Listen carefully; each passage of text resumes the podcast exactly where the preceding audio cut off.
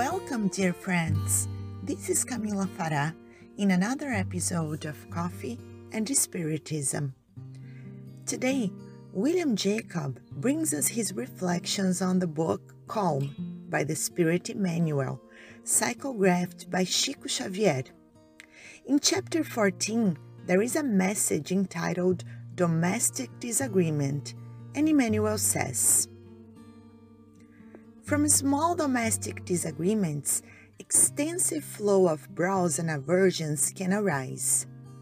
Learning to listen without contradicting, to clear any obscure point at the right time, is an evident sign of understanding and wisdom.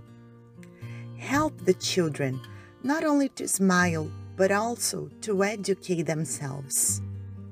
Respecting the relatives from our hearts who connect to us in the earthly experiences is valuable defense against positively unnecessary maladjustments.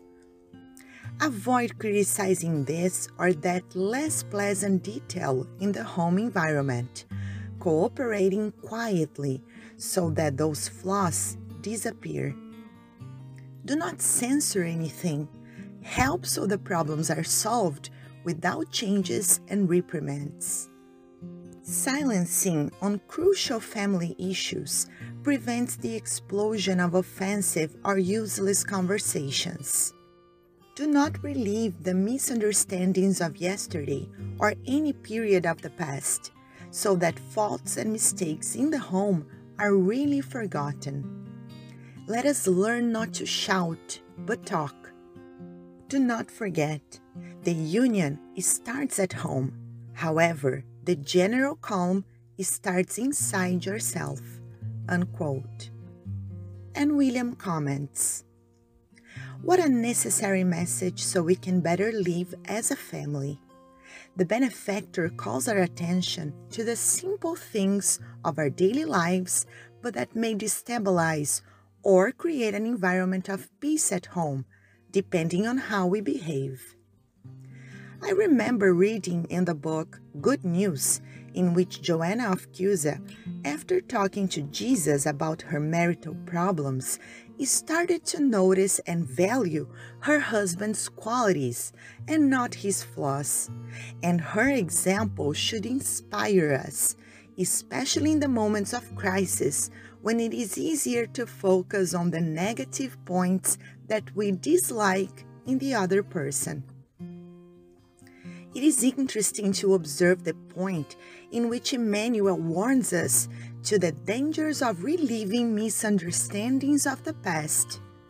The ideal is that we can solve in a mature and balanced way these misunderstandings inside our families. But we know that it is not always possible and many unsolved issues pile up over the years. Once a friend came to me and said he was really upset with his wife because she did something he did not like. Over the conversation, he decided to explain what was getting him so upset. And he told me that when he and his wife were dating, they had a disagreement since he wanted to watch a soccer game on TV and she wanted to go to the movies to watch the premiere of a long awaited film. In the end, they both did what they wanted, but to get to this point, a heated debate took place for days. I asked how long ago it had happened, and to my surprise, he said it was 23 years ago. Without discrediting the sadness of this friend of mine, since every pain is unique, but is it worth holding a grudge for so long and compromising marital harmony?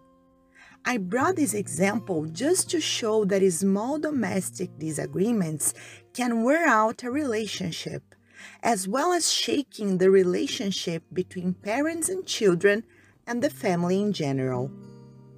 Therefore, let us be aware to the details that may cause discontent and avoid them. As another friend of mine would say, after much discussion, today he no longer throws the wet towel on the bed. A simple thing, but always a matter of argument with his wife. And even if others do not do their part, let's do ours.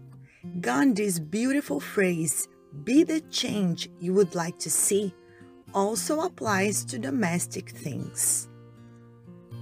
Peace and love to you all, and until the next episode of Coffee and Spiritism.